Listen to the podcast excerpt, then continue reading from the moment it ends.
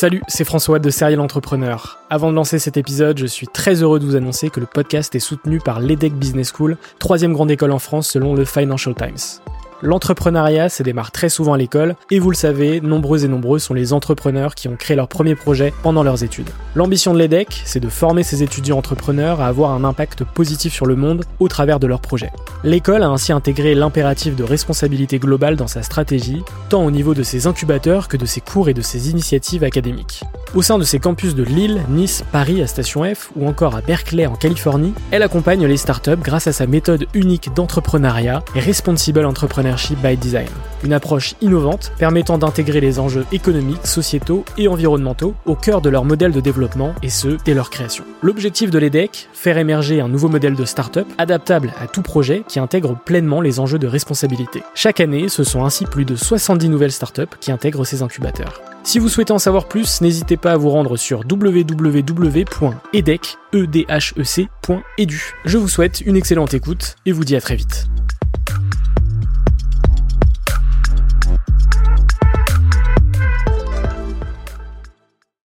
Je cherchais pas à me démarquer en fait. J'essayais d'être moi, toujours souriante et joyeuse, mais surtout authentique. T'as ton esprit qui te dit mais attends mais j'ai un job en or, ça a pas la tête, tu te plains pas, t'y vas. Donc j'y vais, j'y vais, j'y vais. Et en fait à un moment c'est le corps qui lâche. Au bout de 18 ans, il s'est passé un truc, j'avais plus envie de me lever. J'aimais plus ça en fait. J'ai repris confiance en moi et je me suis rendu compte que hum, la personne qui me mettait des bâtons dans les roues en fait c'était moi. Il y a pas un jour où je me dis que j'ai pas fait le bon choix. Pour moi le vrai luxe c'est de se poser. Moi quand je vois une personnalité, j'ai envie quelqu'un qui m'intéresse, de l'entendre dérouler sur des sujets inclusifs, qui parlent aux gens avec des belles valeurs. Je trouve que le luxe, le vrai luxe, c'est le temps. En 2018, j'ai fait un burn-out euh, plus, plus, plus. Et en fait, euh, je voulais pas me l'avouer. Je voulais pas me l'avouer.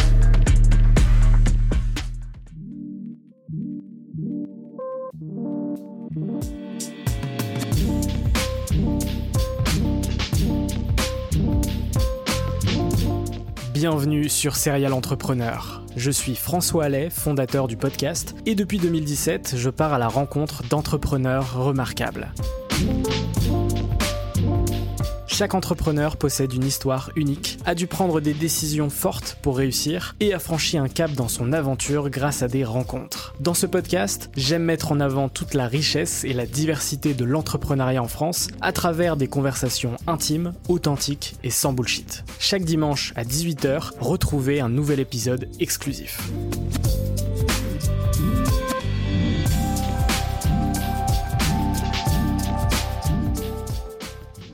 Bonjour à toutes et à tous et bienvenue sur Serial Entrepreneur, le podcast des entrepreneurs. Aujourd'hui, je suis très heureux de vous retrouver pour un nouvel épisode en collaboration avec le Soli Hotel. Aujourd'hui, je reçois Charlotte Bouteloup et je suis très heureux de te recevoir, Charlotte. Comment tu vas? Salut François, bah ça va bien, il y a la clim, on est au frais? On est très bien. On l'a pas dit, mais il fait chaud dehors. Exactement, on est en plein mois de juillet, cet épisode sortira entre septembre et octobre. Euh, effectivement, il fait très chaud, mais on a la clim, donc on est très bien. Euh, on va pouvoir euh, avoir un bel échange ensemble. Charlotte, t'es serial intervieweuse. On est dans Serial Entrepreneur et t'es une serial intervieweuse, donc on, on, est bon.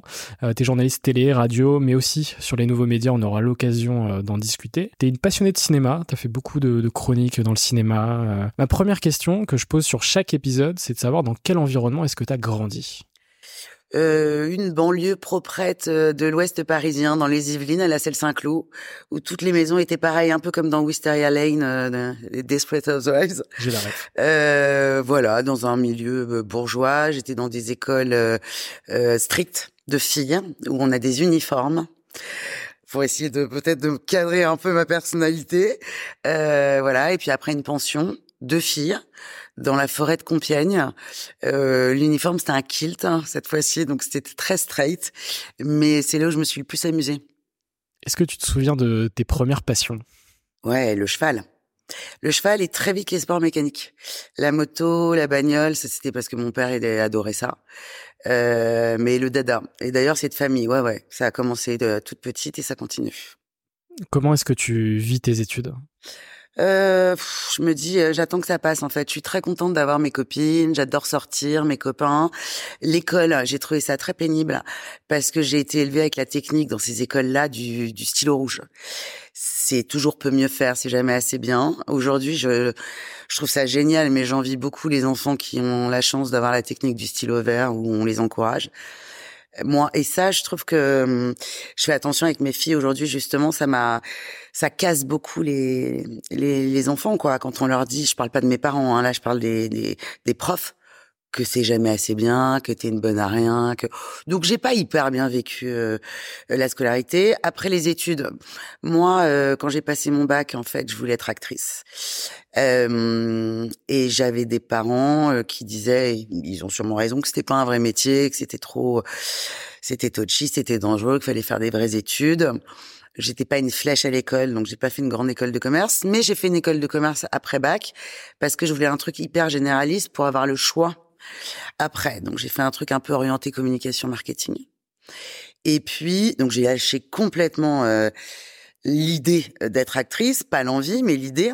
Bon, après, on va comprendre que j'ai vécu ma passion par euh, du cinéma par procuration, en interviewant des gens qui faisaient le métier que je rêvais de faire. Et puis, ce qui est génial dans les études supérieures, comme tu le sais, c'est qu'il y a des stages. On fait des stages. Donc, fin, j'ai fait plusieurs stages, un stage à TF1 au service de presse je me suis emmerdée, aucun intérêt. Et France Inter, un stage, et ça c'était pas mal parce que c'était à mon avis un job euh, déguisé hein, déjà, euh, parce que c'était un job utile. J'étais euh, programmatrice dans une émission culturelle, donc j'aidais l'animateur à trouver les invités, je faisais des fiches.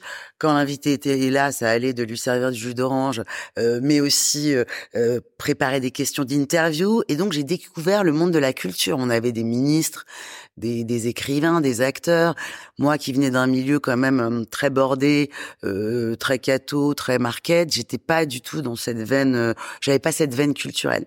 Et ça, ça m'a, ça a été comme un comme un éveil quoi. C'était super. Et puis un jour, euh, William Lémergie, donc le, producteur et l'animateur de Télématin, euh, me dit tiens qu'est-ce que tu fais demain? Je lui dis ben rien. Euh, eh ben viens passer un casting à France 2 parce qu'il avait une émission sur Inter et Télématin sur France 2. Euh, j'ai ma chroniqueuse ciné qui est pas qui part en congé maternité. C'était Maïté Nabiraben. Hmm.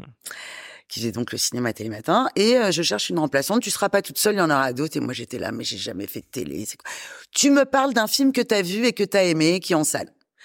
Il me prévient la veille pour le lendemain. J'avais pas été au Cinoche. Et le lendemain, j'arrive à France 2 sous mes airs de, hum, je suis assez timide en fait.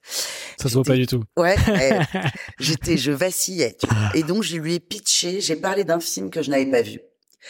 Donc la grosse escroquerie. Hein. C'était le remake de Abfab, un très mauvais film avec euh, Josiane Balasco et Nathalie Baye. Bon après c'était c'était un casting donc ça n'a pas été diffusé, j'ai pas été escroc jusqu'au bout. Le lendemain c'était euh, la chaîne t'a kiffé euh, et ça s'est fait comme ça. Pur hasard. Et là, j'ai commencé, ça a duré 18 ans, à me lever à 5 heures du mat, à être en direct, parce qu'il y a, très peu d'émissions en direct, euh, sur France 2, à parler de cinéma. Donc c'était un pur hasard. Pour revenir un peu avant, qu'est-ce qui t'a donné envie de faire du journalisme? Est-ce que c'est y allais par défaut en disant euh, J'y suis allé par défaut. Le cinéma, c'est pas possible En fait, c'est vraiment un heureux hasard. parfois, je me dis, mais qu'est-ce que j'aurais fait si j'avais pas eu un job après euh, France Inter? Je pense que j'aurais été j'aurais sûrement dépéri, euh, mais bon, dans la com ou tu vois un truc de market où j'aurais été attachée de presse dans le luxe. Non pas, attends, c'était super job, mais j'aurais pas été heureuse. Est-ce que j'aurais eu du courage? Parce qu'il en faut et j'aurais finalement pris des cours de théâtre Peut-être que j'aurais été une très mauvaise actrice. Peut-être aussi que j'aurais pu en vivre. Voilà, c'est le seul truc où je sais pas. Euh, mais ça, euh, en fait, plus tu apprends, plus tu connais, plus tu aimes. Donc la culture, un coup je lisais des bouquins, on avait Jean d'Ormesson qui venait euh, le lendemain, je lisais le bouquin une semaine avant, je préparais des questions. Donc ça t'ouvre plein de champs en fait. Et et c'est après que j'ai découvert euh, le, plaisir, le trac et l'art de l'interview. Du coup, le point de départ de ta carrière, c'est euh, William euh, Lamergie. c'est Télématin. Euh, en marge de Télématin, après, j'ai eu des chroniques. Là, ça n'avait rien à voir avec le cinéma sur France Inter et sur RTL, entre autres avec Stéphane Bern, où là, je faisais des billets d'humeur. À l'époque, les gens devaient me trouver drôle. On me demandait de, de, de parler de trucs dans l'air du temps. Et j'étais tellement traqueuse. Mon Dieu, mais j'étais tellement traqueuse. Je bossais comme une cintrée. Euh, je dormais quasiment pas de la nuit. Hein, et j'arrivais le lendemain en mode escroc. Ça se voyait même pas que j'avais le trac. Et euh, mais en fait, ouais, je travaillais vachement. Et même mes interviews, je les bosse, c'est un truc de fou. Je me suis jamais habituée. Ah, je suis plus sereine, c'est vrai, mais euh, je suis toujours traqueuse. Et l'antenne, le direct, le matin, euh, ça, c'était, euh, c'est quand même un, c'est un, un, espèce de délire, hein, le direct. Hein. Surtout à ces heures-là, à 7 heures du mat, t'es prié non seulement, t'es une nana, d'avoir une bonne tête, hein, parce qu'on est quand même dans dans un monde de l'image, et puis euh, c'est quand même le patriarcat. Hein, les, les nanas sont censées être jolies un minimum, donc fraîche le matin, et puis euh, euh, alerte quoi, au taquet. c'était une, ça a été une grande école. Donc chronique quotidienne alors, euh, trois fois par semaine, c'était déjà beaucoup. Hein. Trois fois par semaine Donc, À chaque fois, c'était quoi ton rythme de travail tu vois? Euh, Alors, je fais ma chronique, je me lève à 5 heures. Je fais ma chronique, j'avais plusieurs passages dans l'émission, donc ça devait être, euh, je sais pas, moi, 7h moins le quart, après 8h30, après 9h15. Je sors de l'antenne, j'enquille sur un ou deux films dans la journée. Donc ça, ça prend du temps. C'est un grand plaisir, pas toujours, hein, parce que tu vois des daubes. Hein. Tu vois des beaux films, mais tu vois des daubes. Et t'es complètement déphasé. Il est deux heures de l'après-midi, tu sors du cinéma, t'as vu un film tchèque à 10 heures du mat et tu vas voir un film à 14 heures. T'as l'impression d'être... Euh, et après, une interview. Donc c'était des journées hyper intenses. Et puis accessoirement, après, j'ai été maman. Donc fallait tout concilier. Après le kiff, c'est que je bossais beaucoup de chez moi, j'écrivais de chez moi. Euh, France 2, j'y allais que pour faire mes mes chroniques. J'y avais pas de bureau, par exemple là-bas. Ok. C'est une grande liberté. C'était aucun jour ne se ressemble. Un jour, tu interviews Tom Cruise. Euh, le lendemain, ça va être euh, Jean-Pierre Daroussin. après, ça va être Charlie Theron. Et après, ça va être Depardieu. Euh, et puis, les films. Extraordinaires, quand même. Je trouve que tu apprends beaucoup avec le cinéma, en fait quand tu vas voir un bon film. Deux sujets, des chroniques et des interviews, deux formats complètement différents. Ouais. Comment est-ce que tu travailles l'un et l'autre? Alors la chronique, j'essaie de faire un peu le euh, qui, que, quand, quoi, avec, pourquoi. Donc euh, de quoi ça en fait, vulgariser à mort en te disant que, alors toi, serial entrepreneur, tu parles beaucoup à des experts qui connaissent. Moi, France 2, c'était une émission très grand public. Hein. À l'époque, euh, t'étais peut-être pas né, mais il n'y avait pas euh, toutes ces chaînes et toute cette offre. Euh, il n'y avait pas encore la 5, hein, tu vois, c'est te dire, qui n'existe plus d'ailleurs depuis. Euh, donc, on faisait 45% de part de marché, ce qui est hallucinant. C'est-à-dire presque un Français sur deux regardait Télématin le matin. Et tu t'adresses à 2 millions, 3 de personnes tous les matins. Et donc, tu te dis, ces gens-là, ils viennent de tous bords. Ça se trouve, ils vont pas au cinéma. Euh, ils viennent de tous milieux confondus. Donc, en fait, la moindre des choses, c'est de leur dire, de leur parler normalement, de pas se prendre des grands airs, tu vois. On n'est pas dans Télérama, par exemple. Bam, je le dis. Petit tac. Euh, voilà. Moi, j'ai pris le parti, et William était d'accord avec ça, de pas euh, désinguer les films. J'ai dit, on a trois chroniques par semaine. Il y a entre 14 et 17 films qui sortent par semaine. On va plutôt dire aux gens qui ont déjà leur galère dans la vie et tout, quoi aller voir. Et c'était un truc très positif déjà. Voilà ça j'ai kiffé, ça j'ai kiffé, allez voir ça. Parce que voilà, donc c'était de quoi ça parle, qui sont les acteurs, euh, euh, pourquoi est-ce que j'ai aimé. Et après, l'interview de l'acteur, c'était très court, hein, c'était très frustrant. Hein. Ça aussi, c'est un job. C'était quel format? Eh ben, l'interview, elle faisait trois minutes. Je l'ai rencontré dix minutes, et après, au montage, t'es là et tu te dis, pff, quand t'as des types, il y a des types, il y a rien acheté. C'est, c'est très frustrant, tu vois. Euh, eh ben, il faut faire un choix. Et très vite, en fait, j'ai pris le parti euh, de ne pas garder vraiment les choses qui concernaient le film dans l'interview. Je me suis dit, pas choquant, c'est pas grave. C'était entrecoupé d'extraits de bandes-annonces et de films. Mais tiens, par exemple, euh, euh bah, Depardieu, entre-temps, il va me parler de de, de, de, son amour pour la littérature russe euh, ou de l'andouillette qu'il a bouffée et qu'il a adoré. Euh. tu vois, j'essayais de pas coller au film, de pas en faire un truc de spécialiste que cinéma. C'était pas première magazine, tu vois. T'as as aussi bien des instituts que des agriculteurs, que des mecs de la finance. Ils se lèvent le matin, ça les fait marrer de voir euh, un acteur qu'ils aiment bien. Ils ont pas nécessairement envie qu'on leur parle de Cinoche. Donc moi, après, je, je pitchais le film, je disais pourquoi j'avais aimé.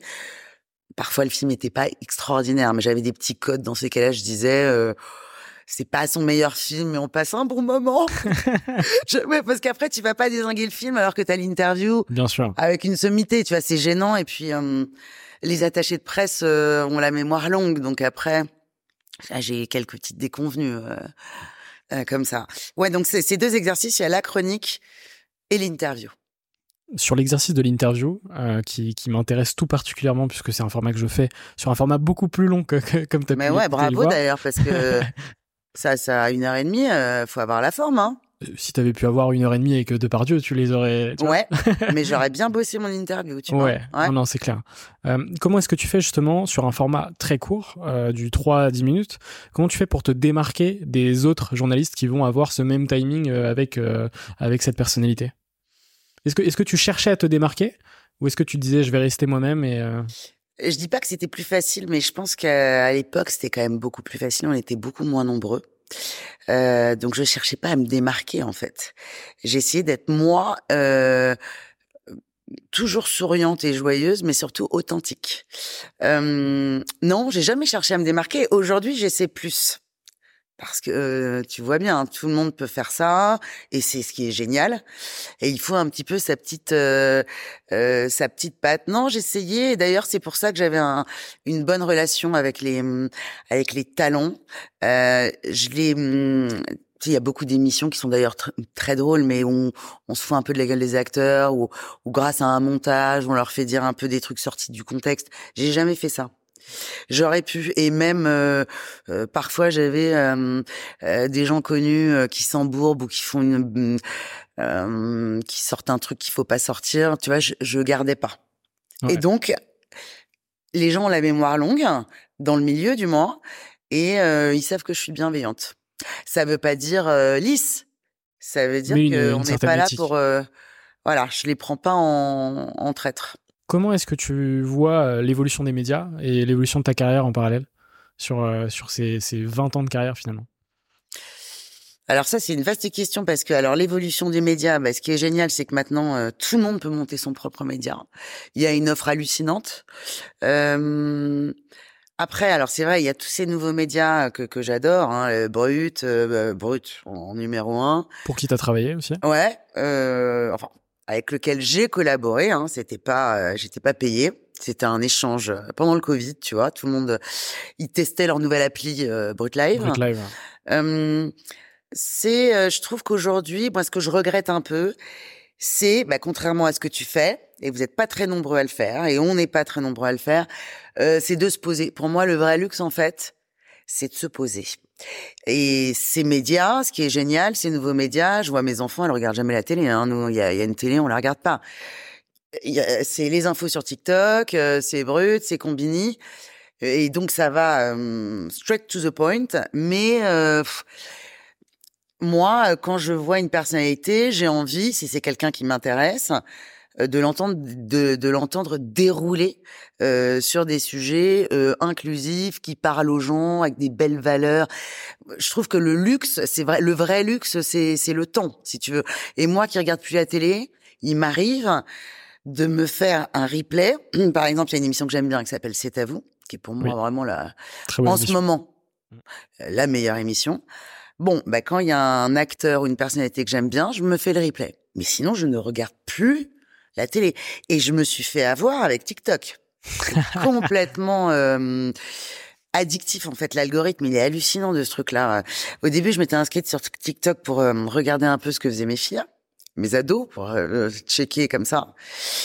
Et je me suis abonnée à deux trois trucs euh, d'équitation, de sport aussi parce que j'aime bien, de trucs de de skincare routine parce que je suis une nana et que je prends soin de moi. Et là, encore plus qu'Insta.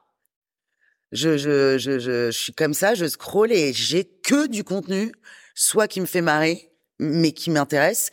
Et en fait, euh, bah, je trouve ça très dangereux parce que je passe beaucoup de temps, euh, je sais pas toi, mais sur, Ouais. euh, sur les réseaux. Beaucoup, beaucoup. Et j'ai même la vue qui baisse. Je pas non, mais Et t'as même créé ton compte TikTok. Ouais, alors, euh, on va pas se mentir, je décolle pas. Hein. J'ai 7000 abonnés sur TikTok, je poste pas du tout assez. Euh, donc, je suis pas encore très, très, très à l'aise. Mais j'ai remarqué que ce que je postais sur TikTok, ce qui marchait le plus, c'est pas tellement mes acteurs euh, qui me parlent de cinéma, euh, c'est mes acteurs comme Cluzet qui va me parler de la planète. Là, ça a performé. Gad Elmaleh qui, qui va me parler de la Coupe du Monde du Maroc. ça, ça, voilà, ça cartonne. Euh, ou Marc Simoncini euh, qui va me parler d'entrepreneuriat. Ouais. Et en fait, je pense que les, les, les, jeunes, le fait de dire jeune, déjà, ça fait vieille, mais c'est comme ça. Euh, ils veulent plus qu'on leur parle bullshit. En fait, ils veulent voir des trucs vraiment qui les intéressent. Pas des. Tu vois, tu parlais de Vivement Dimanche tout à l'heure, l'émission de Michel Drucker. J'ai, j'ai rien contre, mais euh, ça marche plus tout ça. Enfin, je veux dire, euh, pas pour des gens qui sont en âge d'être sur les réseaux sociaux. Mmh. Euh, même les promos, les, les, les, acteurs en promo. Bon, ben moi j'essaie, on fait, on fait, on fait trois trois phrases sur euh, le film sortant. Euh, dites-moi ce qui vous plaît dans le réalisé, dans, dans le script, et puis voilà, c'est pourquoi vous aimez le réal. Très vite, j'essaie de les emmener ailleurs. Ouais, non, on, on, voit de plus en plus de formats émerger. Et, et, pour revenir à ta carrière, qu'est-ce que tu retiens justement de toutes ces années à la télé, à la radio?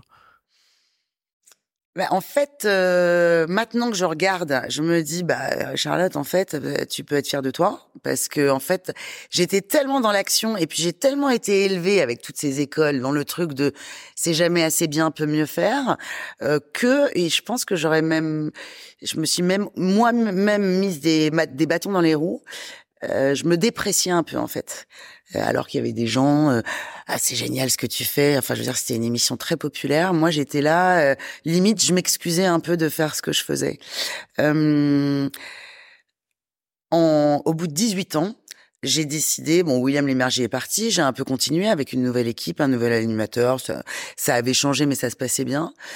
Et il s'est passé un truc, je sentais, j'avais plus envie de me lever en fait. Pas parce que j'étais fatiguée physiquement, j'ai mis du temps à m'en rendre compte. Je pense que j'ai mis un an et demi. J'aimais plus ça en fait. J'aimais plus ça, je m'y retrouvais plus.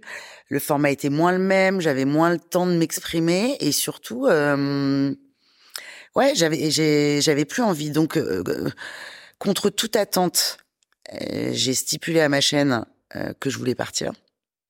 C'était un gros truc, hein, parce que j'étais quand même, euh, j'avais un super job, j'étais très gâtée. Euh, tu fais ça pendant 18 ans, c'est ta famille, tu vois. Et là, je me suis dit, ben non, en fait, je peux plus. J'ai découvert après, merci les médecins, parce qu'un jour j'ai fait un, malaise sur un tournage en fait, que j'étais en, j'ai et ça se disait pas trop à l'époque. Hein. C'était donc euh, en 2018, j'ai fait un, burn-out plus plus plus. Et en fait, je voulais pas me l'avouer. Donc, euh, je turbinais, je turbinais, j'étais happy face tout le temps. Et puis, euh, à un moment, bah, tu vois, j'ai fait un, un malaise euh, sur un tournage. Et là, je me dis, j'arrête. Ma chaîne me fait une belle proposition. Vous êtes sûr de pas vouloir rester, Charlotte? Non, non, vraiment, j'ai envie de faire autre chose. Et j'étais persuadée, j'étais Madame Cinéma de France 2 quand même, hein, que j'allais, mais me, me reloquer direct dans un autre média, un nouveau média. Ou... Mais là, mais, mais même pas dix jours après, on est confiné. On est confiné. Bon, ok, ça va durer 15 jours. Donc au début, c'est le confinement. J'étais en, burn-out, donc euh, je me repose. Je me dis, bah tiens, c'est euh, voilà, c'est un signal de l'univers. Il faut vraiment que tu que tu breaks. Et en fait, euh, les cinémas ne réouvrent pas. Il y a plus de chronique culture. Donc, qu'est-ce que tu veux que j'aille me vendre? Donc deuxième confinement, là je fais rien. Là j'ai euh, euh, voilà pour brut, ça, ça me manquait l'interview en fait. Je fais deux trois lives à l'époque, hein, on n'avait pas le de sortir de toute manière, donc sur l'appli, euh, ça me plaît. Mais bon, c'était le début de l'appli, ça performait pas. Et à un moment, bah, tout le monde est déconfiné. Les télés ont leur journaliste culture en CDI, ne veulent pas en faire travailler d'autres parce qu'en fait, on a découvert qu'on vivait très bien, on faisait très bien des programmes d'infos sans culture, c'est quand même ça l'histoire. Hein. À part maintenant l'émission de l'Escure sur France 2, euh, globalement les émissions de Cinoche, ça intéresse personne. Et je me suis dit en fait, il faut que j'ouvre mon spectre. Euh, déjà, je vais pas faire que du cinéma parce que j'adore ça. Mais les gens, en fait, le cinéma, euh, déjà, il faudrait faire les séries. Et puis surtout, non, je vais faire euh, en plus jeune la Mireille Dumas de l'époque ou le divan, tu vois. J'ai envie, c'est ça, ce que j'aime? Et donc je me suis dit bon ben je vais pas non plus le faire gratos, il faut bien vivre. Donc j'ai réfléchi et euh, déjà il me fallait l'accord de certains talents. Et tu sais, euh, les acteurs et les actrices, même s'ils t'aiment bien, ils te disent oui aussi pour ton média. Ouais. Tu bosses pour France 2. Bien sûr. Tout le monde te dit oui quoi. Et là, c'est là où tu vois euh, comme quoi j'ai bien fait de m'être bien comporté avec eux pendant toutes ces années. Euh, le premier, c'était Cluzet. François Cluzet.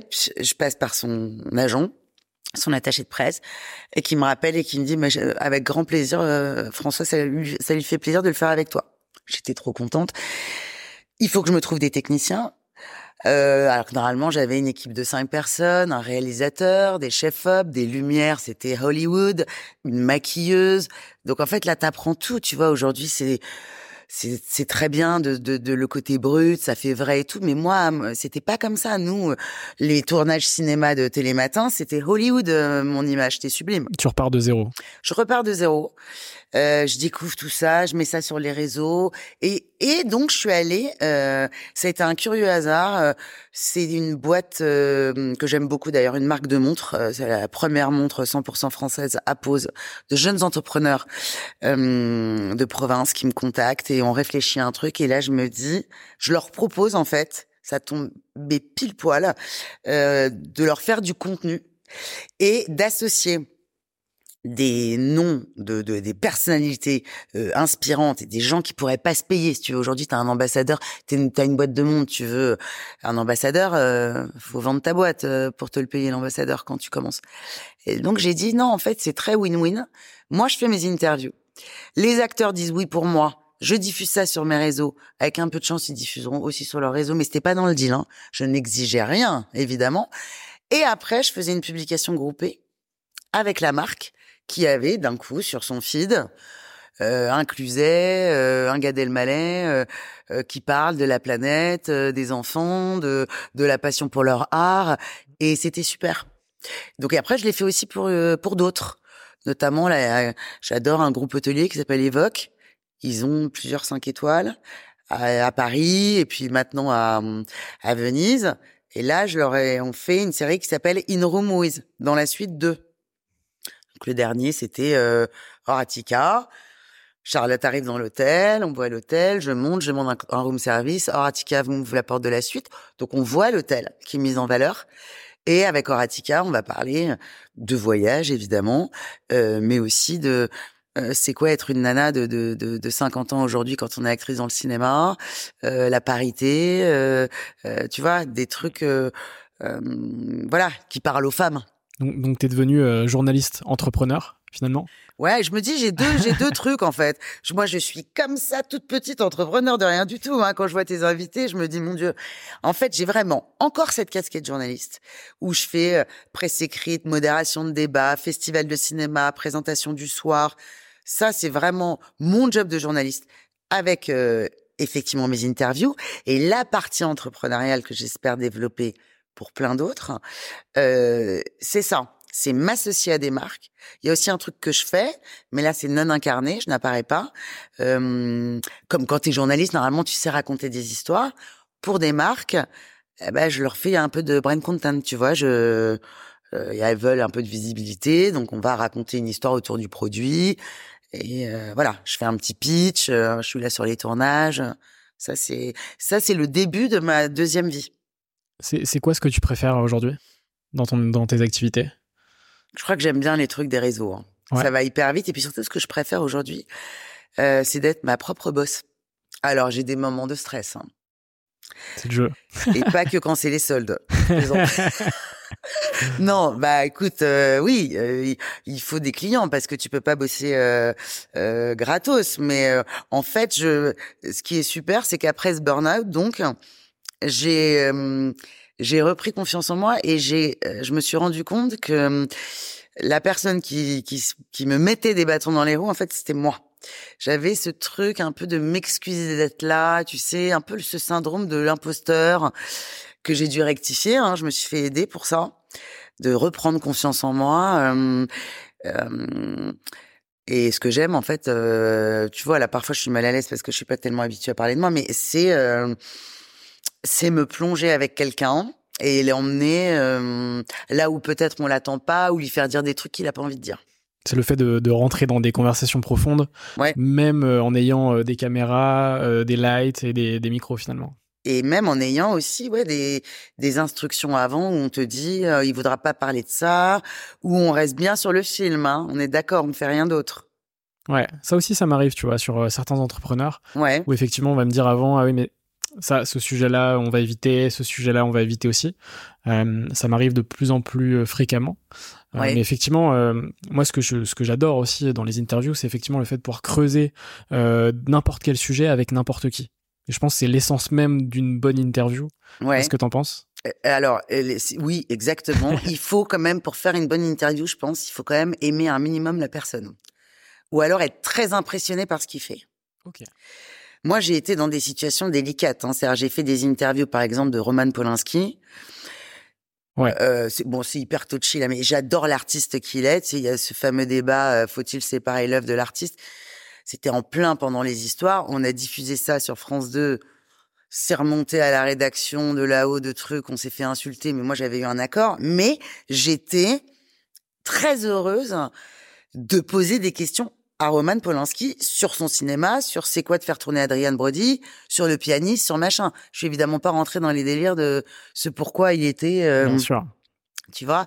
Euh, et en fait, ouais, il faut bosser. Donc, euh, bosser, ça veut évidemment, c'est c'est regarder la bio euh, de la personne invitée. Euh, Mais euh, moi, quand je sais, c'est pas les bios hein, que je regarde, c'est je vais je vais farfouiner euh, très loin. Bon, heureusement aujourd'hui, on a un truc génial qui s'appelle Internet, parce que moi, à mon époque, je- j'allais au centre de documentation. Euh, et surtout te dire où est-ce que j'ai envie de de l'emmener et puis mettre du rire en fait. Il faut vraiment les prendre tu vois euh, euh, hyper détente. Et aujourd'hui ça se fait beaucoup. Moi à mon époque c'était quand même très au tout début euh, tu vois c'était tout le monde était en costard et machin. Maintenant euh, vous les entrepreneurs vous êtes en jean basket. T-shirt. mais ouais. C'est top. Ouais. Non, mais je, je pense qu'aujourd'hui, les gens aiment bien euh, les formats euh, détente, ouais euh, authentique authentique. Exactement. Je pense que ce qu'ils veulent, effectivement, c'est l'authenticité. Ouais. Et, euh, et l'authenticité, on l'a notamment sur des podcasts longs, et euh, c'est ça qui est hyper cool, en fait. Tu vois, là, regarde, je te dis aujourd'hui, typiquement, donc j'apprends. Et c'est ce que j'essaie de faire. Avant, donc en télé, tu, tu, tu connais l'image. Et puis quand pendant, t'as fait ça pendant 18 ans, tu sais comment on oriente une lumière, tu sais quelle tête t'as, tu sais quel est ton profil. Il faut que tu sois... Et c'est valable pour l'acteur. Hein. Et eux, ils ont des heures de make-up derrière, le hairdresser à, à 3000 dollars. Toi, t'arrives, tu t'es préparé toute seule. Bon, bah là, tu vois, je sais, je vois ton setup, il est canon. Dès que je suis arrivée, je me suis dit, tiens, là, la cam, elle est trop basse. non, mais, tu vois, pour moi, moi, j'ai des actrices, je donne pas des exemples, hein. Elles arrivaient, elles faisaient monter la caméra euh, très haut. Donc, pour les femmes, normalement, la base, c'est au-dessus du regard. En général, le réalisateur, il aime pas parce qu'il aime bien plus c'est bas, plus il a de la, il était sorti au moment où j'en parle. Euh, tu vois, la lumière, le truc. Et en fait, j'apprends, euh, bah oui, il faut être soi d'abord. Euh, donc, s'accepter, hein Exactement. et euh, lâcher prise en fait. Mm. Chacun son job, tu vois. Pour revenir sur, sur ton burn-out, est-ce que tu sais pourquoi est-ce que tu as eu ce burn-out? Est-ce que c'était justement le fait d'avoir en- enchaîné pendant 18 ans la tête dans le guidon sans forcément t'en rendre compte ou est-ce que ça n'avait strictement rien à voir et c'était potentiellement relié à d'autres Non, sujets? ça avait rien à voir avec le physique. En fait, c'était vraiment une fatigue euh, euh, psychique. Je n'avais plus envie. J'ai mis du temps à m'en rendre compte parce qu'en fait, je ne prenais plus de plaisir à l'antenne Euh, parce que j'avais moins de temps. L'émission était resserrée. Euh, j'étais plus ma propre rédactrice en chef, c'est-à-dire euh, l'émergie, il était hyper cinéphile. Il me faisait une confiance aveugle. Un coup, on faisait une grande star américaine. Le lendemain, je parlais d'un film belge inconnu. Là, c'était plus codifié.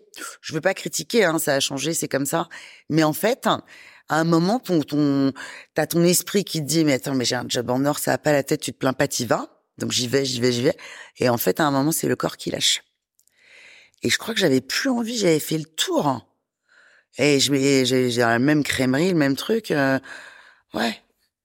Et je sais pas ce qui se serait passé euh, s'il y avait pas eu le confinement. Est-ce que je serais repartie direct en télé? Mais si ça se trouve, j'avais plus envie de ça non plus. Euh, Est-ce que j'aurais tenté l'aventure euh, cinéma Tu vois, apprendre en, en parallèle des cours du soir, parce qu'en plus c'est vachement bien pour tout, hein, pour la posture, pour le machin, c'est super de prendre des cours de théâtre. Ça j'aimerais bien, je pense. Euh, non, je pense que j'aurais, en tout cas, si j'avais continué en télé, j'aurais pas refait des chroniques. J'aurais demandé, enfin, j'aurais prié pour avoir un truc plus euh, plus conséquent. Ouais, donc cette pandémie, ça t'a permis de te ressourcer? J'imagine aussi euh, avec tes enfants, avec euh, ton Mhm. mari? Potentiellement De me poser, euh, non, bah, bah, il y a, Ah. il y a ex-mari, donc avec le bien. chien et les enfants, et les copains, et les apéros Zoom à 17h, Ouais. merci. Non, mais parce que on ne pouvait pas se voir. Euh, euh, ouais, ouais, et puis après, euh, que tu te dis, parce que donc moi je savais pas ce que c'était un burn-out, euh, tu te dis, bon, bah ça va, je vais me reposer, je vais faire trois grasses mat, je vais prendre de la vitamine C, du zinc et c'est reparti. Mais non, en fait, c'est pas ça. Et t'as très longtemps, après encore, même quand tu vas mieux, euh, t'as des, des symptômes parfois. Euh, des, hum, t'as un, t'as un peu de brouillard, tu peux avoir euh, euh, des sensations euh, dans la tête et tu te dis mais et en fait d'où l'intérêt de se faire suivre hein, parce que tu te rends compte que t'es pas la seule. Et après, euh, ben voilà, enfin aujourd'hui, euh, j'ai plus du tout ça. Mais aujourd'hui, je m'écoute beaucoup plus. Ouais. Euh, ma petite qu'il y a voix. un changement. Ouais, il y a un truc que j'ai pas envie de faire, j'y vais pas. Ou euh, ou il y a un truc que je demande, ça se fait pas, je me dis OK, fine, c'est que ça devait pas se faire. J'essaie d'être euh, tu vois et de moi me stresser surtout en fait. J'étais dans un tel rythme que d'un coup c'est très déstabilisant, tu vois. Et en fait maintenant je suis plus quality time. Alors euh, j'ai moins de, euh, de, on va pas se mentir, hein, pour le moment j'ai moins de cash qu'avant, euh, mais je, je kiffe mille fois plus. Sur, euh, sur ta vie d'après, si on peut dire, euh, notamment sur les interviews. Est-ce que tu veux me parler d'une interview qui t'a qui t'a le plus marqué sur celle que t'as que t'as pu faire? Ah, il y en a eu plein, hein, c'est très compliqué. Ah, Je les ai à peu près tous interviewés. Bah, il y a eu des, des, des- anecdotes assez folles quand même. Russell Crowe, interview de Russell Crowe, hôtel Bristol, donc ça s'appelle un junket. On est quelques journalistes à avoir été sélectionnés. On te prévient dès le début. Je sais plus pourquoi c'était, pour un film de Ridley Scott. Peut-être c'était Gladiator, je sais plus. Ou non, c'était pas Gladiator. On te dit, t'as 7 minutes. Mais c'est pas une blague. T'arrives, t'as le mec, t'as bonjour, hello, t'as un chrono qui défile comme ça, et toi tu poses tes questions. Bon, et on commence, je sais pas pourquoi, à parler à un moment de vignoble. Euh, parce que j'avais lu, oui, qu'il faisait du rosé. Ah oui, il avait tourné un film dans le sud de la France. Et il me dit, j'adore, je me suis acheté une maison là-bas et je fais du rosé. Et là, moi, comme une andouille, je dis, ah ouais, mais moi, dans ma famille, on a des vignobles dans le Médoc et tout. Et au lieu de parler du film, tu vois, on part là-dessus. Fin d'interview. Euh, il y avait donc des journalistes qui attendaient, tu vois, avant-première le soir et tout. Il me dit, mais j'aimerais bien vous faire goûter mon rosé. Tu vois pas que devant les attachés de presse, médusé, mais mortifié, parce que t'as les publicistes et tout. Il m'emmène. Mais ça a duré dix minutes, mais dix minutes, c'est énorme. Et on s'est pris un verre de rosé au bar du Bristol. Donc ça, c'était quand même assez énorme. Euh, Jean d'Ormesson. Jean c'était pas mal. Jean d'Ormesson, lui, il m'a fait un coup euh, absolument hallucinant. Je l'interviewe euh, pour un film, je sais plus, un truc avec Catherine Fro, je crois. Et euh, l'émission, le truc se diffuse et il m'appelle, non, il m'en- il m'envoie un petit SMS pour me remercier de l'interview et il me dit, il m'écrit, Charlotte, je fête mon anniversaire, le temps, ça me ferait plaisir que vous passiez. Jean d'Ormesson, j'adore. Et je vois que c'est à l'Ambroisie, ce restaurant gastronomique de la place des Vosges, et je me dis, bah, bah ok, bah, j'y vais. Et puis, euh, j'adore networker, je vais rencontrer plein de gens et tout. J'arrive à l'Ambroisie, je vois les gens, bonjour, j'ai rendez-vous avec monsieur d'Ormesson. Oui, c'est par là. Il m'ouvre la porte, salon privé, une table de deux. Non mais attends, tu vois pas le truc? Et si ça, en fait, il est génial. Si ça, c'est pas du culot. Moi, j'étais persuadée qu'on allait être 60, C'est Jean très fort. d'Ormesson. Et donc, j'ai dîné en one-two, en tête-à-tête avec Jean d'Ormesson. C'était passionnant. Il m'a ramené dans sa vieille Mercedes. Qui, il y avait des, des bouquins, il y avait pas de banquette arrière, il y avait des bouquins partout. Bon, ça, c'était des anecdotes, machin. Après, des interviews, j'en ai. Pff, Il y en a eu tellement. Je sais pas, euh, Tom Cruise, Tom Cruise, euh, c'est le plus grand, lui, hein. C'est le plus pro. Il arrive, il serre la main à toute l'équipe. Il est, euh, il est assez hallucinant. Il a une grâce, ce type-là.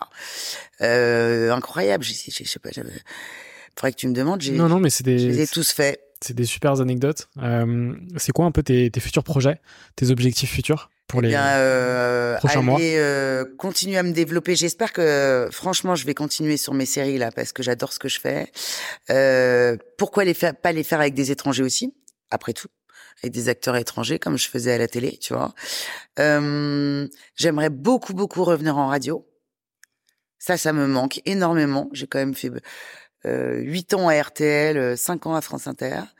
À un moment, je m'étais dit, euh, pareil. Alors, la radio, j'ai pas demandé. Il faudrait que j'aille toquer aux portes, hein, sinon ça n'ira pas tout seul. On verra ce que ça donne. Et sinon, eh ben, je me, on est plein, on est très nombreux, mais je me dis sinon, je vais, je ferai mon podcast. Ouais, bah c'est ce que j'allais te proposer. Ah ouais? Non, mais si, tu si vois. tu veux créer ton podcast, ouais, c'est c'est une très bonne idée, je pense. Après, c'est à toi de m'expliquer en fait, c'est quoi la différence hein? Parce que maintenant les podcasts ils sont filmés. Ouais. Donc en fait, par rapport aux séries digitales, en fait, c'est-à-dire que je deviendrai un média. C'est ça. Je Exactement. ferai plus avec des marques. Exactement. Le, le podcast, c'est la première brique pour créer son propre média. Ouais. Euh, Aujourd'hui, on a des podcasts vidéo, notamment sur Spotify. Mhm. Spotify a lancé les podcasts vidéo en France en septembre dernier. Donc le podcast vidéo, il est disponible sur Spotify et sur YouTube. Et puis après, euh, le podcast audio est disponible sur toutes les plateformes, donc il est accessible pour tout le monde.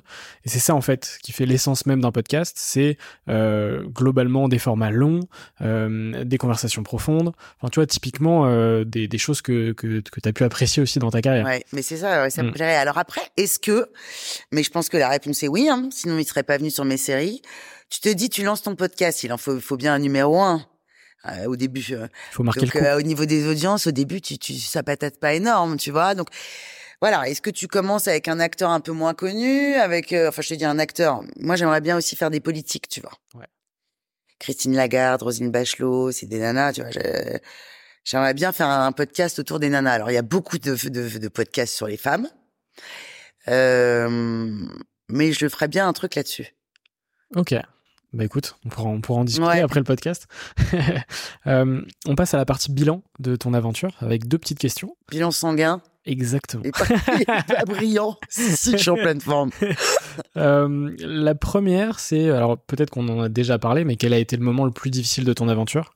Est-ce que c'est euh, c'est ton burn-out ou est-ce qu'il y a eu un- des moments plus plus complexes? Très clairement, c'est ma prise de décision. Ça, c'est mon départ des télématins. Ça a été très dur. Euh, ça m'a demandé, je trouve, hein, c'est c'est du courage, mais il n'y a pas un jour euh, où je me dis que j'ai pas fait le bon choix. Non, vraiment. Et après, euh, oui, bah après dans le boulot, j'ai eu des petits moments de. hum, Je me souviens d'une interview de Scarlett Johansson. euh, euh, elle était enceinte, donc en fait, elle a des circonstances atténuantes. Mais ce jour-là, j'arrive, je fais une interview, je rentre dans la pièce, je dis bonjour, je m'assois. Elle, ça, je dis bonjour, elle me salue pas. Elle était avec un, un acteur, c'était un duo. Euh, je sais plus qui c'était, Chris Evans peut-être. Et je sens, c'est un truc de nana, je trouve la meuf que j'adorerais en plus, hein, vraiment, euh, c'est la coolitude absolue, Scarlett Johansson. Au cinéma, je la trouve très désagréable. Et le lendemain, je suis à l'antenne, je présente le film, et William Lémergie me dit, donc on est en direct, il est 7 heures du mat, euh, bon, et il me dit, alors, elle est sympa, Scarlett Johansson? Et là, je sais pas ce qui me prend, mais... Et là, je dis, non, elle est très mal élevée. et là, je mets de pire, je dis, et d'ailleurs, elle venait d'avoir un César d'honneur. Elle, c'était avant sa grande carrière. hein. Et je dis, et d'ailleurs, je ne comprends pas qu'on lui ait donné un César d'honneur. Elle a fait trois films sur fond vert. et je sors ça. Mais tranquille le matin. Et ça passe. euh, William se marre, parce que William, il m'a aussi pris pour mon franc-parler. Trois jours, quatre jours plus tard, euh, le grand patron de l'époque de France Télévisions appelle William Lémergie. Le grand patron de la Disney avait appelé le grand patron de France Télé. Ils ont voulu me virer. Et Lémergie a dit, William Lémergie a dit, euh, je fais une confiance aveugle en ma journaliste, elle a une carte de presse. Elle dit bien ce qu'elle veut. Donc il m'a complètement couverte, hein, mais comme quoi les, les, les têtes sautent. Hein, j'ai failli perdre mon job. Après j'ai eu l'agent de Scarlett Johansson qui m'a écrit. vous avez cherché à faire du buzz. J'ai dit euh, j'ai 40 ans. Si j'avais voulu faire du buzz, j'en aurais fait avant et autrement. Euh, et après. Il a réécrit et il a dit, euh, en tous les cas, parce que j'ai dit, je suis désolée, en tous les cas, on réorganisera une interview avec Scarlett, vous, vous verrez euh, combien elle est sympathique. Donc je suis sûre que c'est une fille hyper sympathique. Juste ce jour-là, j'étais enceinte, hein, je sais comment c'est, Mhm. peut-être elle était pas, euh, tu vois, mais non, mais bah, parfois tu te fais des petits coups de stress, hein, c'est politique la télé aussi. Ouais, et puis on, on a tous aussi parfois des moments de, de moins bien, tu vois. Voilà. Ah, j'ai fait des beaux lapsus aussi. Ah ouais? Ah ouais, là, il y en a un, il a, il a bien performé sur le web.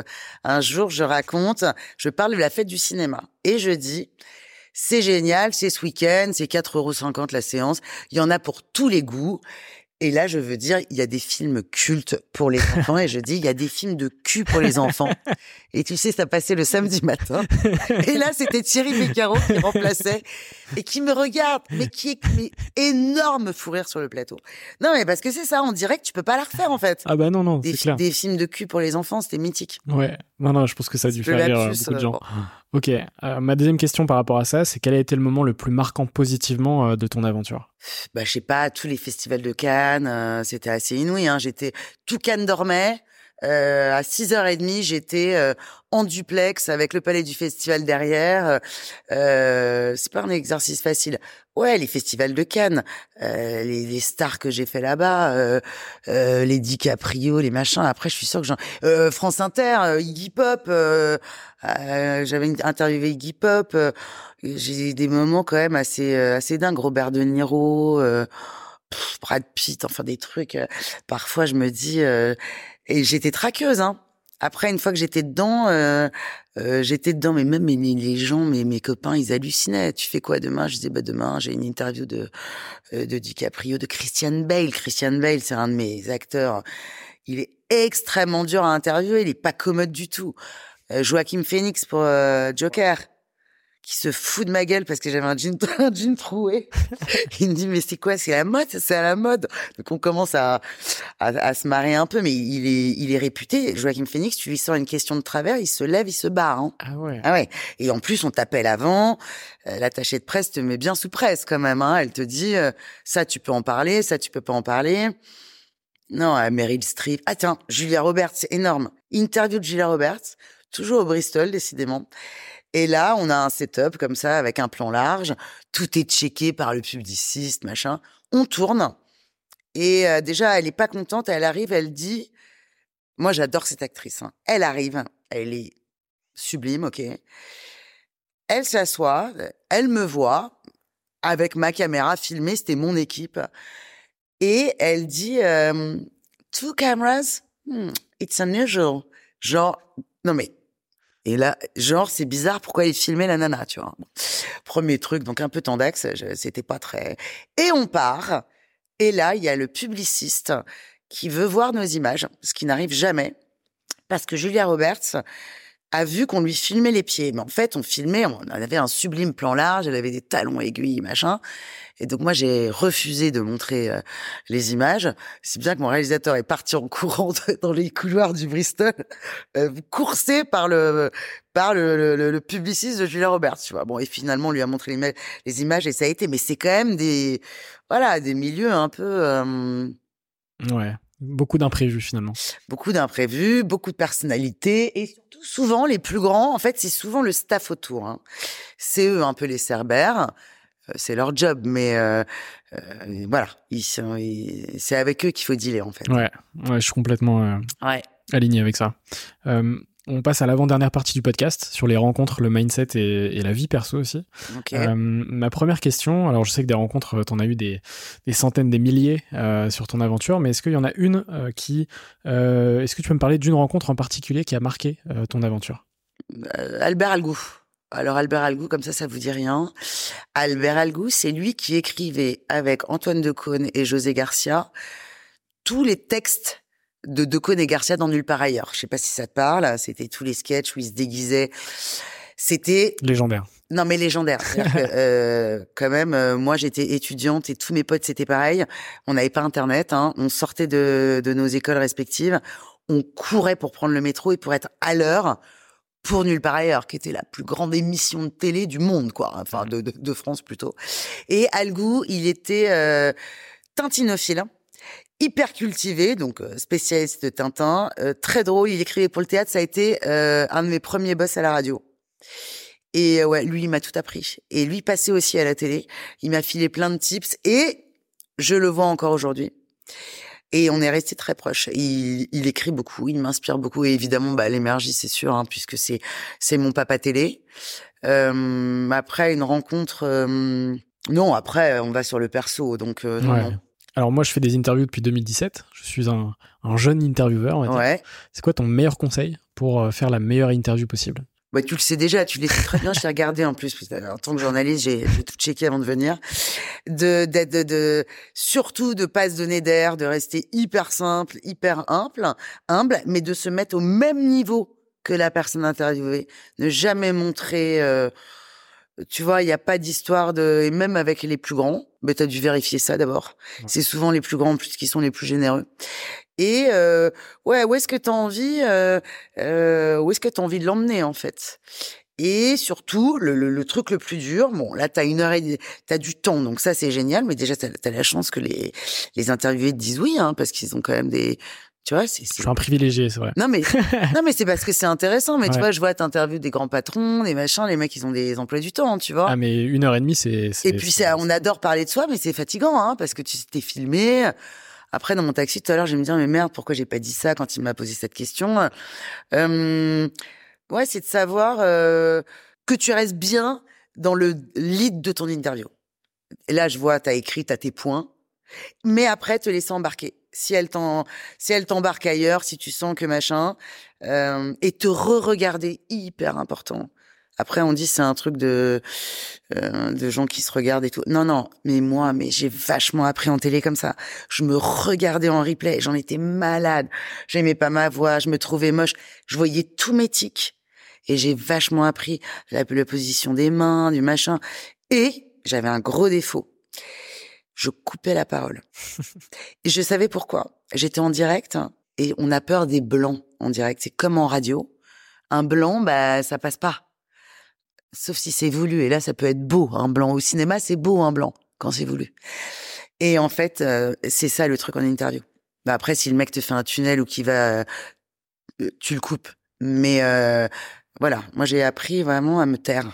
Alors qu'en podcast, tu vois, les blancs, parfois c'est nécessaire. Ouais. Tu vois, le, petit moment de réflexion après une question, même euh, parfois on a des moments aussi, euh, des, séquences un peu émotion, euh, où la personne elle est à deux doigts de pleurer, où, le blanc est nécessaire, tu vois. Et ouais, tu as raison. Et au même titre que je déplore au cinéma, je trouve qu'il y a trop et systématiquement des musiques. J'adore les musiques, mais le truc qui vient souligner les vieux, c'est tellement beau, quoi. Les, les, les, les, blancs, les silences, ça en dit long. Ouais, je suis complètement aligné avec ça. Euh, et ma dernière question pour cette partie, c'est comment est-ce que tu relis le pro et le perso? Eh ben, euh, il faut être euh, ça, ça a été très compliqué aussi parce que comme avant je travaillais beaucoup, euh, je, je, voilà, je faisais ce que je devais faire et en fait il faut une discipline. Quand tu bosses de chez toi, c'est pas possible en fait. Un coup c'est le chien qui te regarde comme ça, qui veut sortir dehors. Un coup c'est ah je vais m'allonger, je vais faire une micro sieste, machin. Il faut, euh, il faut être hyper discipliné en fait. Et je le suis pas tout le temps. Et moi je, je bosse beaucoup la nuit en fait. Moi j'écris beaucoup le soir, la nuit. Et en général, le matin, quand j'arrive à me lever, je fais du sport et tout. Mais euh, euh, ouais, il faut être discipliné parce que sinon, euh, enfin, je veux dire, pendant le confinement, je sais pas comment c'était toi. Euh, globalement, à part faire des, des, des, cours de sport en ligne, là, on était globalement un peu des épaves, non? Ouais, c'était une, une époque particulière. Hein. Moi, j'allais promener mon chien. J'étais dans des scènes de films. Hein. Dans le parc, il y avait personne. C'était sublime hein, mm. et flippant à la fois. Euh, Heureusement, j'avais mes filles et tout, mais t'étais, c'est comme un reset ce truc en fait. Hein. Ça, paraît, ça paraît très proche, mais très loin en même temps. Mais c'est ça qu'il faut. En fait, il n'y a pas si longtemps. Ouais. Euh, et en fait, c'est comme si hein, on s'était tout le monde. Bah, il y a eu des drames affreux. Hein, euh, socialement, ça a été très compliqué pour plein de familles, plein d'enfants. Tu vois, les enfants, euh, les enfants battus et tout, l'horreur. C'est d'ailleurs pour ça qu'on a été déconfinés tôt, hein, peu, enfin plus tôt que prévu. Euh, mais ça a aussi été un super accélérateur, ça a été un détonateur de, de situation. T'as eu énormément de divorces, t'as eu énormément de baby boom, donc en fait dans le couple, euh, c'est en fait on s'aime pour de vrai, ou en fait je peux vraiment plus me la sentir. Ça a été un un détonateur. Et en moi, en tous les cas, pour le boulot, euh, ben voilà, j'ai dû me pareil, j'ai dû aller chercher des trucs au fond de moi. On sent qu'il y a eu un, avant et un après, tu vois. Ah, complètement, ouais, complètement. J'ai essayé, je crois que tout le monde a essayé d'écrire un livre. un livre. Non, mais ça, un jour, euh... T'as as tous les éléments pour le faire, en tout ouais. cas. Alors, je, je sais pas, évidemment, euh, je te parle pas de j'adorerais écrire un roman, toi, ça c'est autre chose. Non, mais euh, il y avait une maison d'édition qui avait proposé de faire un bouquin de mes, toutes mes anecdotes. Ciné. Et euh, j'aimerais bien le faire, mais après, tu vois, il y a encore ce côté un peu trop poli chez moi, trop propre. Je me dis, euh, si vraiment je raconte les anecdotes, je vais pas me faire que des potes, tu vois. Et ça m'ennuie. Et en même temps, c'est ce qui ferait vendre. Ouais, je pense que c'est ça, peut être intéressant. Voilà. Effectivement, tout dépend des anecdotes. voilà, c'est ça, exactement. tout dépend des anecdotes. On va pouvoir passer à la dernière partie euh, du mm. podcast avec quelques petites questions. Évidemment, à chaque fois, tu as le temps d'y répondre. Euh, la première, c'est qu'est-ce que tu fais pour aller mieux? Alors, j'ai découvert un truc, euh, ça va paraître hyper con, mais je vais YouTube, Cédric Michel. Je choisis 15 minutes, 20 minutes, 30 minutes. Tu as toutes les durées que tu veux. Je tiens à dire que ce n'est pas un partenariat rémunéré, ce que je dis. Et je me mets dans le noir et je me fais des méditations express. Et je ne médite jamais normalement. Et grâce à ça, le mec a une voix. Et c'est un truc, je prends des trucs de méditation de la joie, de gratitude, parce qu'en fait, je suis une boum boum assez, assez euh, stressée. Et puis, et ça c'est le plus dur, euh, retrouver, essayer de retrouver ma petite voix intérieure de, mais parfois on la perd. Hein. Quand j'ai fait mon burn-out, j'ai perdu. Je savais plus ce que je voulais. Tu sais, normalement, t'as un petit truc qui te dit j'ai envie d'aller là.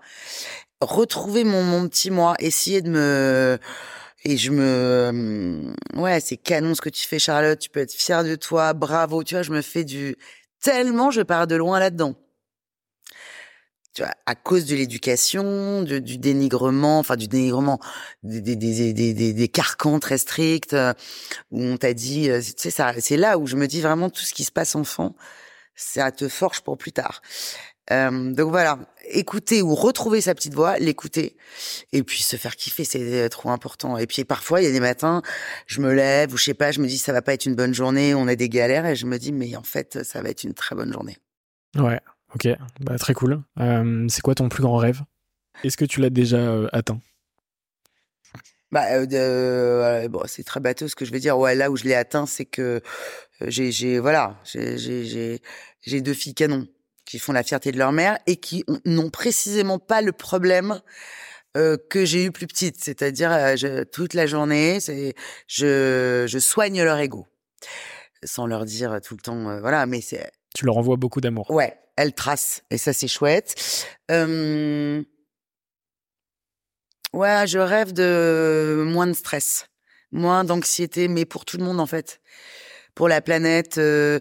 Après, là, tu me dirais, tu rêves de quoi? J'ai d'une énorme casbah au bord de la mer avec deux chevaux, quatre golden, quatre golden retriever, quatre saucisses Dodge, là, quatre saucisses, euh, tout, euh, des potes autour d'une table. Bon, voilà, mais ça, c'est pas. Ça donne envie. non, non, euh, bienveillance, gratitude, kiff, voilà, j'ai envie de ça. Un mix de tout ça. Et c'est quoi ta plus grande peur? Qu'on m'aime pas, je crois. J'aurais pu te dire mourir, mais non, parce que de toute manière, on a, on n'a pas le choix c'est pas nous qui décidons. Euh, la souffrance, évidemment, ça, ça, ça, on a toujours peur. Non, je, c'est ce truc et, et c'est précisément, il faut pas que ce soit ça. Avoir peur de pas être aimé, en fait. C'est toujours ce truc de l'imposteur, de, de vouloir plaire à tout prix. Et en fait, ben non, en fait. Et apprendre à dire non, mais quel kiff. Je commence vraiment depuis le, cette période-là, depuis le confinement, à dire non mais même avec, à des potes, hein, un truc qui me saoule, tu veux pas y aller? Respecte-toi en fait. C'est des bad vibes, ça va être des énergies. Si tu te respectes pas toi en faisant un truc que t'as pas envie de faire, même un dîner, un truc, tu vas être crevé, tu machin. Respecte ton toi. Ouais, je pense que c'est un très très bon conseil. Ouais. Mais c'est compliqué parce que tu peux passer pour une égoïste. Ah, elle est trop centrée sur elle. Ah, elle veut pas faire un effort, je vais pas bien, elle vient pas. Bah non, mais moi en fait là, je suis éponge. Je ne veux pas de tes vibes en ce moment j'ai besoin d'être dans ma bulle. Ça peut durer une heure ou deux soirs où j'ai envie d'être chez moi. Je suis, je respecte euh, ma maison. Très souvent, c'est un, un chemin de vie finalement. Ouais. Est-ce que tu as un film ou une série à me conseiller? Euh, bah ça, ouais, ça dépend. Je sais pas ce que t'aimes. Euh, les séries dans ce moment, euh, je regarde rien parce que le problème des séries, c'est que et moi je suis très excessive. Donc euh, je suis capable de ne pas sortir de chez moi pendant trois jours. Non mais c'est grave. Hein de ne pas dormir. Donc là, je ne regarde plus. Non, là, dernièrement, enfin dernièrement, je crois que ça a déjà un an, j'avais kiffé Sex Education. Ah, trop bien. Ah là là, avec Agence Scully, s'il te plaît. Euh, euh Gillian Anderson, hein, c'est ça, qui faisait la sexologue. Ça, j'ai trouvé. est incroyable. J'ai eu au début parce que mes films en parlaient, je me suis dit c'est un truc de de teen, de machin. Et c'est vraiment trop la radiographie de l'époque, elle est ouf. J'avais beaucoup aimé, mais c'était beaucoup plus posé et le côté Hollywood machin. J'aimais bien Suits sur les avocats. Harvey Specter. Voilà. Et je suis abonnée à son Insta et en fait, j'aime pas son Insta. j'aime la, euh, le- son Ouais, rôle. en personnage, Fait. Voilà, ouais. exactement. Euh, après, des films, euh, bah, C'est- quoi ton film préféré all, all time? All time, c'est très compliqué. Après, voilà, tous les films de James Gray. Donc James Gray, La nuit nous appartient, Two Lovers, Ad Astra avec Brad Pitt. Ça, c'est un mon chouchou absolu. Et c'est un entrepreneur né dans le cinéma. C'est lui, hein. C'est Xavier Dolan. Ce mec, euh, à 20 ans, il sort de nulle part. Il fait un premier film tout seul. Hein. Il se retrouve à la caserne des réalisateurs. Après, tous ses films sont en sélection ou en compétition à Cannes Très fort. il tourne, il réalise, il fait ses costumes, il fait ses bandes originales. C'est une resta, le mec. Il est incroyable. Euh, lui, c'est vraiment une grosse star. Et ses films sont dingues. Euh, Lawrence Anyways, euh, Mommy, euh, euh, euh, la, juste la fin du monde avec euh, Gaspard Ulliel. Ouais. Euh, mes films préférés. Après, mon côté midinette, c'était il y a 40 ans à Out of Africa. C'est compliqué de pas chialer. Après, j'adore me refaire un Erin Brockovich. Euh, je suis capable de me faire un Pretty Woman avec mes filles. Le film a 2500 ans. Tu sais, c'est des films feel good, en fait. C'est la- les Euh, petites Madeleines de Proust. hein, Voilà. Après, au cinéma, moi, j'aime les films plutôt euh, dark et torturés. Donc, j'adore les, les, les- le cinéma de Christopher Nolan. Euh, j'adore les acteurs comme, euh, bah, je te disais, comme euh, Christian Bale ou, euh, ou Joachim Phoenix. Euh, j'aime les, le cinéma qui, qui fait pleurer, qui est bien, Mm. bien darkos, quoi. Il me reste quatre petites questions. Euh, la première, c'est y a-t-il une question que tu aurais aimé que je te pose mais que je ne t'ai pas posée dans cet échange? Mais comment fais-tu pour être aussi belle?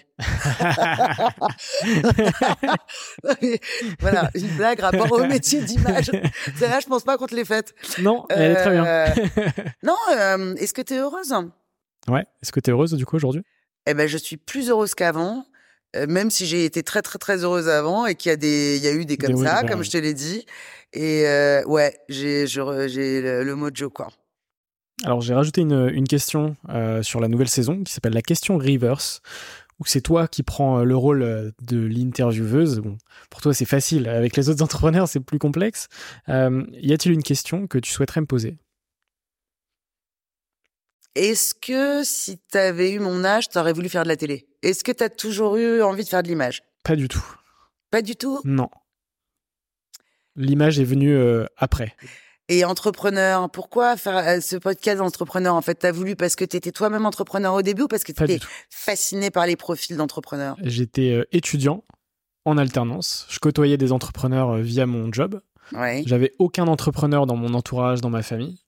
Et du coup, je, je trouvais que le podcast, c'était un bon moyen d'aller les rencontrer et que ça allait potentiellement me créer une, une belle carte de visite pour aller les rencontrer. Et alors, et autre question très intéressante, je trouve, à force de côtoyer un nombre d'entrepreneurs euh, en devenir ou très talentueux comme j'ai vu, c'est quand même un très bon moyen d'avoir des bonnes infos sur les bons placements. les placements financiers, tu veux dire? Ouais. Ah, écoute, j'en ai, j'en ai pas trop profité. Non, c'est vrai parce Mais- que tu rencontres quand même des, des gens qui ont des Et, idées et- et et beaucoup de beaucoup d'investisseurs aussi. Ouais. Euh, mais en tout cas, ça m'a motivé à entreprendre, donc euh, à créer mon entreprise euh, par la suite. D'accord. Voilà. Il me reste deux petites questions. Est-ce que tu as une personne à me conseiller pour, pour un futur épisode? Ah, carrément, ouais. Alors, bah, il y en aurait plein, mais je vois un peu ce que tu fais et je trouve qu'il est vraiment à sa manière entrepreneur. Bah, c'est Gad Elmaleh. Parce que Gad Elmaleh, et ça, c'était très intéressant dans l'interview qu'on a faite, il est quand même bluffant. On parlait, j'aime pas ce terme-là, tout le monde l'emploie, mais c'est exactement ça, sortir de sa zone de confort. Le mec cartonnait, c'était le roi de la France, ok? Euh, Aussi bien sur scène qu'au cinéma. Il y a vraiment eu un moment où Gad, il était là. Il l'est encore. Hein. Mais là, à ce moment-là, il décide non mais de partir aux États-Unis. Et tout son entourage lui dit mais t'es t'es t'es ouf ou quoi. Euh, déjà on va t'oublier puis qu'est-ce que tu vas foutre là-bas? T'as tout ce qu'il faut en France. Et j'ai découvert ça quand même. Je savais qu'il était parti aux États-Unis. Nous on l'a vu sur le fauteuil de c'était qui euh, Jimmy Fallon ou je sais pas Oui. euh, faire sa danse euh, il était dément. Mais en fait il est arrivé aux États-Unis. Les gens ne ne le connaissait pas, ne savait pas prononcer son nom. Il a joué euh, dans des centres commerciaux pour des cachets à 100 dollars. Au fin fond, il est parti. Il est reparti euh, from scratch de rien. Et tu vois, ça c'est extrêmement inspirant. Et euh, il se remet tout le temps en question. Puis là, même son dernier film, le film qu'il a fait, c'était assez osé. Là, son truc sur euh, la foi euh, toute religion confondue, tu vois, surtout en ce moment, quoi. Tu parles de foi, c'est et ça a été hyper bien accueilli. Ouais, euh, Gad Elmaleh. Après, je pourrais te réfléchir à des à des acteurs, euh, à d'autres gens. Hein. Mais là, tu vois, tu me dis ça, tout de suite, je te dis euh, Gad. Je note euh, la Rocco. Après, tu l'as sûrement, mais évidemment, il est en plus, il est tellement agréable en interview. Simoncini, Marc Simoncini. Ok. Bah écoute, ça, fait deux belles recommandations. Euh, et ma dernière question que je pose sur tout, quasi tous mes épisodes, c'est quoi pour toi une ou un, euh, entrepreneur? Alors bon, moi j'ai pas du tout l'expérience euh, de, des grands entrepreneurs que tu interviews, mais bah, pour moi être une entrepreneur, c'est c'est bah, c'est de pas avoir peur de faire un truc différent, de partir de rien, enfin de rien, t'as ton expérience, ton truc, mais de, de, en fait, euh, voilà, t'as, enfin, en ce qui me concerne, j'ai un but et je sais que ça va pas être comme ça, donc je tire des bords. Et donc je me trompe, un coup j'ai du vent, un coup j'en ai pas. Et être un entrepreneur, mais c'est pas avoir les, c'est ne pas avoir peur de se manger des noms, de se prendre des portes, d'aller chercher, de retrousser les reins, d'aller chercher euh, des marques et de se dire. Euh, euh, je suis warrior. Après, il faut croire en son idée et être sûr, parce que on peut se tromper. Un entrepreneur, c'est se, se tromper aussi. Mm. Réadapter, tu vois. C'est une, une définition qui me plaît. Bon. Euh, ça va être les mots de la fin, Charlotte? Ouais, J'espère bah, que ça t'a plu. Super, François. Moi, en tout cas, ça m'a beaucoup plu. Mais c'est gentil. J'ai vraiment euh, beaucoup aimé ce podcast. Je suis la seule euh, entrepreneuse que tu interviews qui avait euh, qui avait pas l'internet. Non, non. J'ai regardé, il y avait des plus vieux que moi. non, non, non, pas du tout. en tout cas, j'espère que toi qui nous as regardé et écouté, ça t'a plu aussi. on mettra tes liens en description et on peut te souhaiter bah, un maximum de kiff dans tes prochaines aventures et on suivra ça attentivement. Merci beaucoup, Charlotte. Merci, Serial Entrepreneur.